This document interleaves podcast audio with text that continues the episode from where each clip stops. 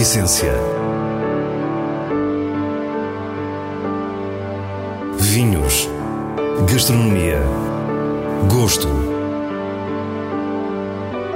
A Essência tem a autoria da revista de vinhos A Essência do Vinho, com Célia Lourenço.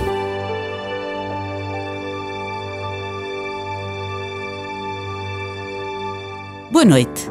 Hoje começamos com o primeiro debate da revista de vinhos que colocou frente a frente Paul Symington e João Portugal Ramos. Depois vamos até à região do Tejo para conhecer o carisma da Quinta do Casal Branco e terminamos com as sugestões para a sua garrafeira. Fique e descubra a nossa proposta para o que é realmente essencial. O debate é uma iniciativa da revista de vinhos.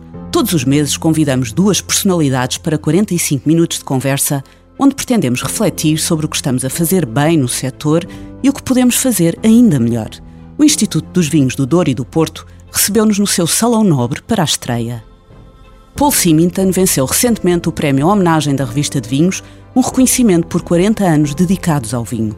O grupo familiar Symington Family Estate, o maior proprietário privado de terras na região do Douro, está também a produzir vinho no Alentejo, na Quinta da Fonte Soto. Tivemos vários convites para investir em vinhas em Califórnia, em Oregon e, e não só mas era muito mais sensato, no nosso entender, ir para o Alentejo. É um sítio lindo, uh, gosto muito dos vinhos e Porto Alegre tem, tem altitude, tem frescura um, e, e, é um lugar muito bonito. E nós gostamos dos lugares bonitos. João Portugal Ramos é enólogo e produtor, tido como o pai dos vinhos do Alentejo da era moderna. A revista de vinhos elegeu o seu Marquês de Borba como marca do ano 2018. O grupo que lidera estende-se a outras regiões, como as Beiras, os Vinhos Verdes e o Douro, onde está desde 2007 no projeto do Órum, com José Maria Soares Franco. E será que já consegue perceber o Douro? A última legislação ainda é do Estado Novo, portanto, com uma legislação que poderá de alguma forma estar desadequada aos tempos que se vivem hoje. Acho que esta, entre aspas, estas forças que às vezes deviam estar conjugadas no mesmo sentido, às vezes cada uma trabalha para o seu lado. Parece que o vinho do Porto não gosta dos produtores do vinho do Douro, os vinhos do Douro não gostam dos produtores do vinho do Porto, quando todos devem caminhar em uníssono para defender uma região que é provavelmente, como disse há pouco, a região que vai levar Portugal a estar no lugar que merece há muitos anos. O Douro tem uma dinâmica complexa e por vezes difícil de compreender. Não nos podemos esquecer que está alicerçada no vinho do Porto e foi regulada segundo esses interesses.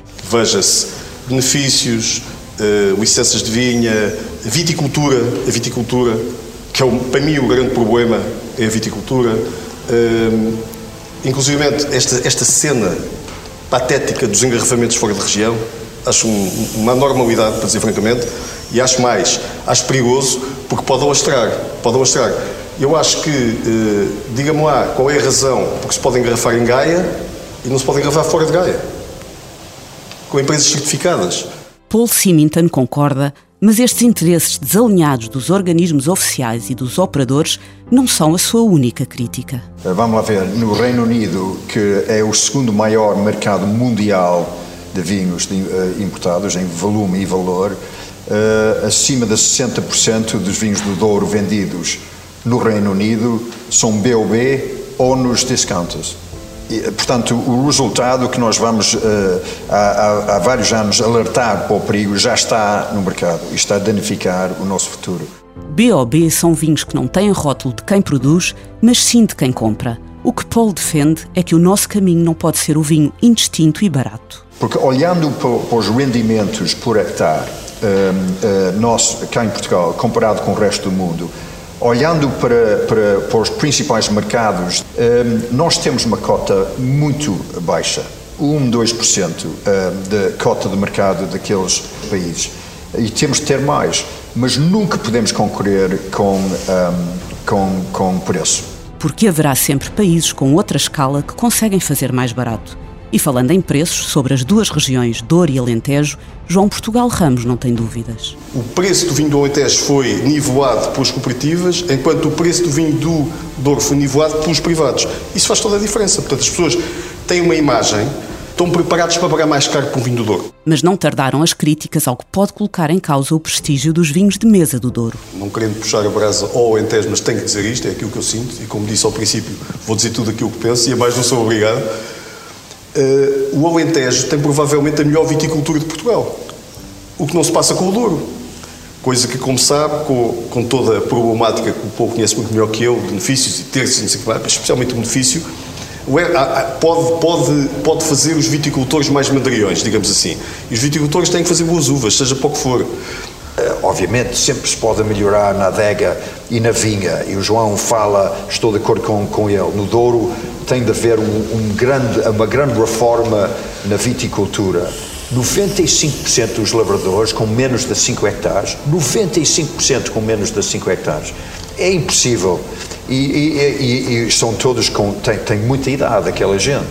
Nós temos de ajudar aquela gente. Pois, se a solução fosse fácil, estas pessoas que estão mais dentro da região já tinham encontrado o caminho. Não é fácil resolver a situação, porque, porque não se pode descalçar uma região de um momento para o outro, descalçar do ponto de vista social e economicamente.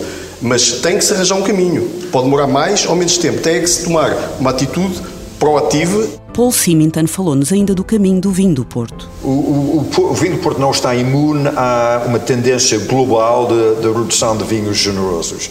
E, e é muito difícil inverter isso. Eu acho que é quase impossível.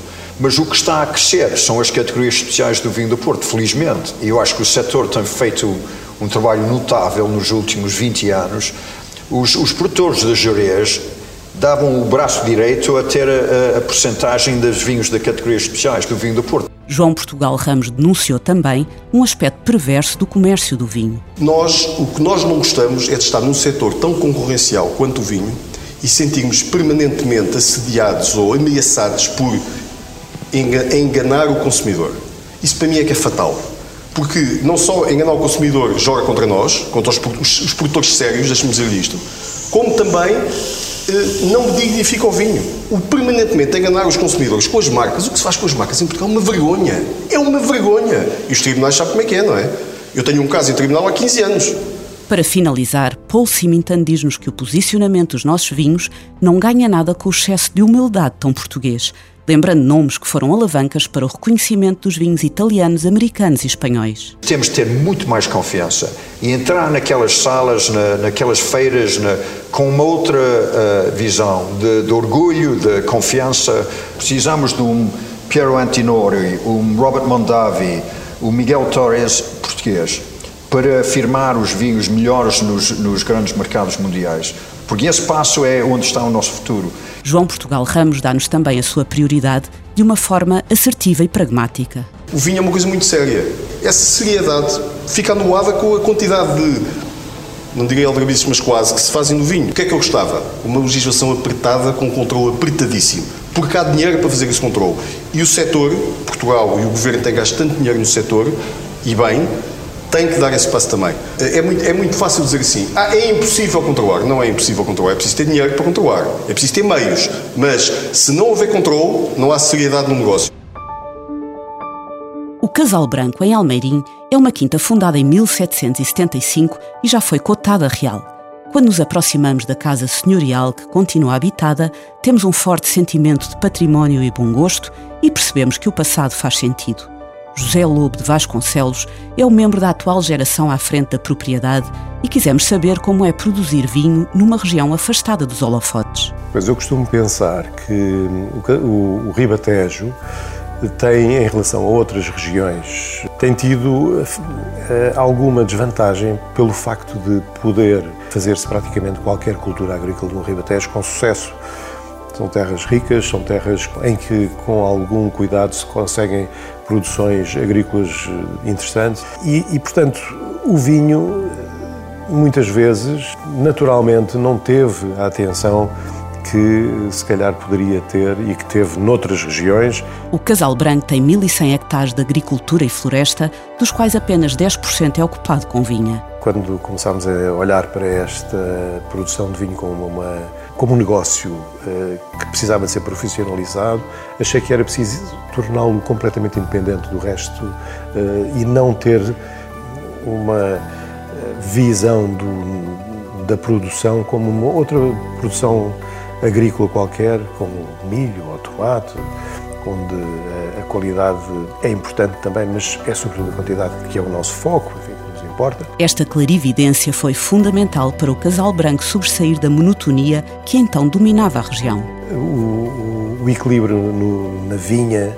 é muito importante para que se possa produzir um bom vinho. Portanto, uh, vamos aprendendo ao longo do tempo e vamos desenvolvendo e, e enfim, não, não, é trabalho só meu, é trabalho de muitas gerações e, e que nós apanhamos e seguimos e, e esperamos uh, que seja continuado, mas uh, tem que ser tratado com, com, uma, com uma visão profissional e com uma visão de estratégia, porque senão não chegamos a parte nenhuma. O produtor fala-nos da estratégia de exportação que desde o início traçou para os seus vinhos, cujo resultado foi um distanciamento muito saudável. Talvez por uma liberdade de, de podermos eh, estar mais à vontade em termos de, de produção, poder, se calhar, não estar ligado a conotações negativas que realmente existem aos olhos do consumidor nacional, abriu-nos mercados que, que, que nos reconheceram mais pela qualidade e não tanto pela localização ou pela origem. Desde 2014, o enólogo da casa é alguém que aqui passou a infância. Manuel Lobo, que conhecemos da Quinta do Crasto, no Douro, é sobrinho de José Lobo e acredita no potencial da região. O grande desafio do Tejo uh, é Infelizmente acho que não está, não, é, uma, é uma região que no mundo dos vinhos ainda não tem o reconhecimento que deveria ter. Tem uma, uma longa tradição de, de vinhos, esta adega que nós, que nós temos aqui na, no Casal Branco, fizemos há relativamente pouco tempo 200 anos de existência da construção desta adega. Os primeiros registros de, de, de, de vinhas plantadas uh, uh, que nós temos acesso são pelo meu bisavô, eventualmente haverá coisas mais antigas, nós não temos acesso a esses registros ainda. Manuel Lobo fala-nos da diferença destas vinhas. Nós neste momento temos as vinhas todas em charneca. Realmente, é, para mim, a charneca já tem sido uma, uma experiência uh, interessante, que é os solos de areia que nós temos, e só nesses solos de areia nós já conseguimos identificar uh, vários terroirs diferentes que se manifestam de uma forma muito interessante. O enólogo procura a identidade de um tejo autêntico que se afasta claramente da região mais visível, conotada com volume. O património único destas vinhas é a matéria-prima e, para já, está a ser preparado um vinho de parcela de uma vinha centenária, maioritariamente castelão. Para terminar, não podíamos deixar de falar do Falcoaria, o vinho que inequivocamente colocou o Casal Branco no patamar dos vinhos clássicos. Nós fizemos aqui há uns tempos 25 anos de, de colheitas de Falcoaria e fizemos uma, uma prova vertical e tivemos a agradável surpresa de, tanto nos brancos como nos tintos, encontrar vinhos que se calhar até nem, nem os guardámos com o cuidado necessário e tinham reagido muito bem ao tempo e tinham uh, tudo isso uh, dá-nos dá imenso gozo perceber que Podemos, no Ribatejo, ao contrário do que muita gente pensa, fazer vinhos de guarda, fazer vinhos de, que aguentam 20, 30, 50 anos, se calhar. Não chegámos às falcorias há 50 anos, mas devemos de lá chegar e prová-los para trás e ver como é que eles estão. As sugestões semanais chegam-nos como habitualmente o diretor da revista de vinhos, Nuno Pires, escolhidas nos selos altamente recomendado e boa compra da revista. Elpidio Cuvée Bruto 2014 foi recentemente lançado pelas Caves São Domingos, na região da Bairrada. Trata-se de um espumante feito a partir de um lote de baga e Sauvignon Blanc, elegante e cremoso, altivo numa refeição, com um nervo surpreendente. Tudo atributos para um vinho altamente recomendado. Homem Bom Palhete é produzido no Dão pela Quinta de Reis. A sua cor aberta segue a tipicidade do seu estilo enquanto a prova nos desafia pelos seus taninos de vinho tinto e frescura de vinho branco. É leve e jovem, uma ótima escolha para a mesa e uma boa compra. Chegamos ao fim da essência desta noite, dizendo-lhe ainda que a versão integral do debate que hoje destacamos está disponível online na página de Facebook e no canal YouTube da Revista de Vinhos. Assim nos despedimos. Para a semana, à mesma hora, teremos mais vinhos e muitas histórias contadas por quem os faz. Tenha uma boa noite.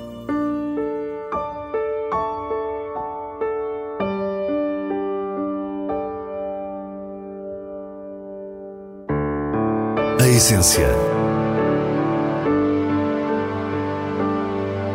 Vinhos. Gastronomia. Gosto. A essência tem a autoria da revista de vinhos A Essência do Vinho, com Célia Lourenço.